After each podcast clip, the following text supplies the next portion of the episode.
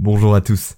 Aujourd'hui, nous allons voir quelle est la première bande dessinée à avoir reçu le prix Pulitzer.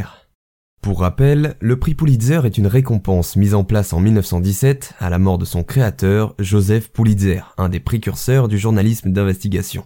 Mais alors, dans quel but ce prix a-t-il été créé?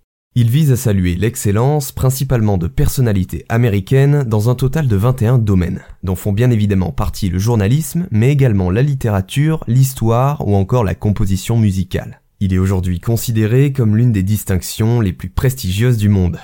De nombreux lauréats du prix restent célèbres, comme le président américain John Fitzgerald Kennedy pour son autobiographie, ou Carl Weinstein et John Woodward pour leur investigation sur l'affaire du Watergate. Mais en 1992 tombe alors une nouvelle qui fait grand bruit parmi les plus fervents adeptes du 9e art. Cette année-là, pour la première fois dans l'histoire du prix, est récompensée une bande dessinée. Une bande dessinée alors exposée l'année précédente au MoMA, celle de l'auteur américain Art Spiegelman.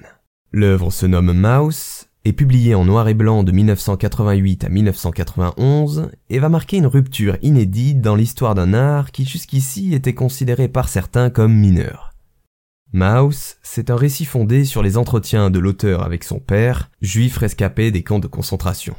Art Spiegelman retrace avec précision l'histoire de son père, de son arrestation au milieu des années 1930 jusqu'à la libération en 1945. Mais alors, qu'est-ce qui caractérise son œuvre?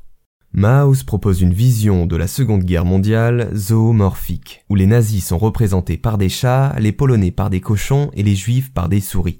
Pourquoi ces choix de représentation qui pourraient paraître un petit peu ambigus? Parce que la souris symbolise la déshumanisation intrinsèque au projet des nazis, opposée à son prédateur, le chat, qui incarne alors le bourreau. L'auteur considère que c'est au lecteur de, je cite, réinterpréter ces signes qui semblent être en porte-à-faux avec l'histoire racontée. En recevant un prix Pulitzer spécial dans la catégorie lettres en 1992, Maus permet à un art qui peinait à se faire reconnaître comme légitime de remporter une victoire symbolique forte. Art Spiegelman prouve que la bande dessinée peut elle aussi aborder des thèmes graves qui ne se destinent pas seulement aux enfants.